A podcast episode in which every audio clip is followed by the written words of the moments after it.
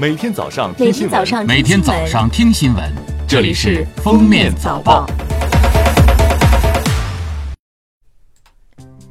各位听友，早上好！今天是二零一九年十一月二十九号，星期五，欢迎大家收听今天的《封面早报》。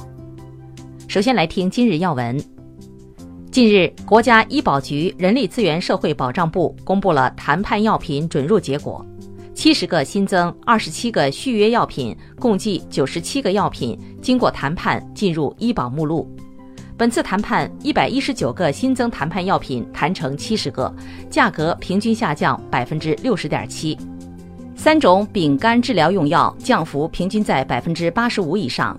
肿瘤、糖尿病等治疗用药的降幅平均在百分之六十五左右。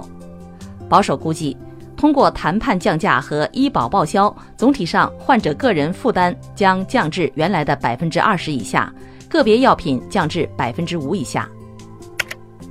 中科院国家天文台二十八号宣布，该台研究团队依托郭守敬望远镜，发现了一个迄今质量最大的恒星级黑洞。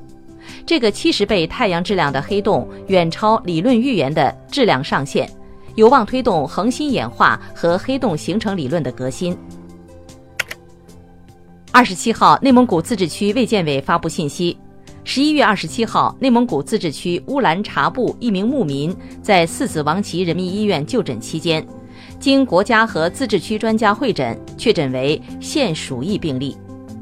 患者发病前曾在鼠疫疫源区内活动过，目前该患者已经在当地医院隔离救治，病情平稳。近日，北京市全面启动全市统一灭鼠行动，将持续到十一月底。北京市将集中清除各类媒介生物的滋生地，开展冬季灭鼠行动，开展健康知识普及，特别是传染病防控知识普及。重点区域包括市政地下管线、公共绿地。居民社区、中小餐饮、宾馆、饭店、农贸市场及近两年发生过流行性出血热的区域。近日，交通运输部等六部门约谈了滴滴等八家网约车顺风车平台，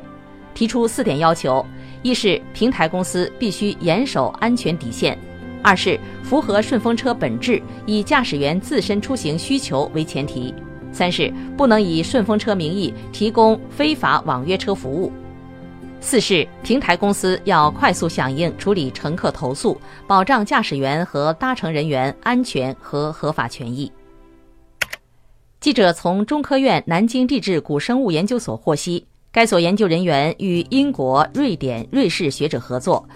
在我国贵州瓮安生物群中发现了一类六点一亿年前的胚胎化石。这是迄今人类发现最古老的与生物相关的胚胎化石，为揭开动物起源之谜提供了重要新线索。下面是今日热点事件：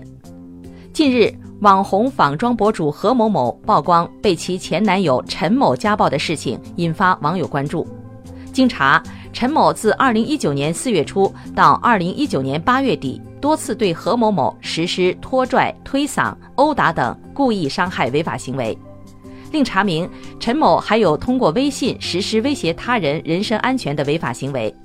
针对陈某两项违法行为，公安机关根据《治安管理处罚法》分别给予行政处罚，合并执行行政拘留二十日，并处罚款。修改后的《北京市生活垃圾管理条例》规定。餐饮经营者、餐饮配送服务提供者和旅馆经营单位不得向消费者主动提供筷子、勺子、洗漱用品等一次性用品，并设置提示标识。餐饮经营者应提示消费者适量点餐。二十七号，浙江宁波慈善总会收到神秘人顺其自然的一百零一万元捐款。从一九九九年以来，名叫顺其自然的神秘人。每年十一月下旬或十二月初都会捐款，数额从几万元到几十万元不等，每年递增。目前已累计捐款一千一百五十五万元。一项调查显示，百分之六十三点六的受访青年有过害怕看体检报告的经历，百分之六十二点六的受访青年表示平时压力大，怕体检查出问题。百分之六十点九的受访青年坦言，生活方式不健康，作的太多，已经给身体造成了损害。二十七号，唐山教科书式耍赖当事人黄淑芬起诉原告赵勇代理律师薛深山网络侵权一案，法院下达了二审判决，维持原判。法院认为，赵勇的代理律师在转发他人涉案视频及所发表言论时，未侵犯黄淑芬的名誉权、隐私权。赵勇表示，黄淑芬所欠民事赔偿部分还有近七十五万元未履行，已没法再劝他善良和尊重法律。最后来听国际要闻。十一月二十八号，韩国最高法院大法院对前总统朴槿惠收受国家情报院提供的特殊活动费一案作出终审判决，撤销二审法院对朴槿惠作出的判决，将案件发回首尔高等法院重审。越南当地时间十一月二十七号，英国死亡货车案中的三十九具遗体中的十六具已送回越南，航班于二十七号早间抵达河内国际机场，而后由越南当地救护车运回每个家庭。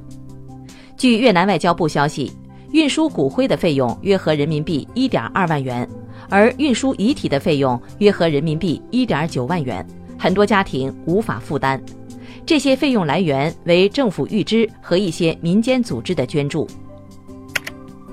近日，科学家在西伯利亚冻土层发现了一只冰冻了一万八千年的小狼狗，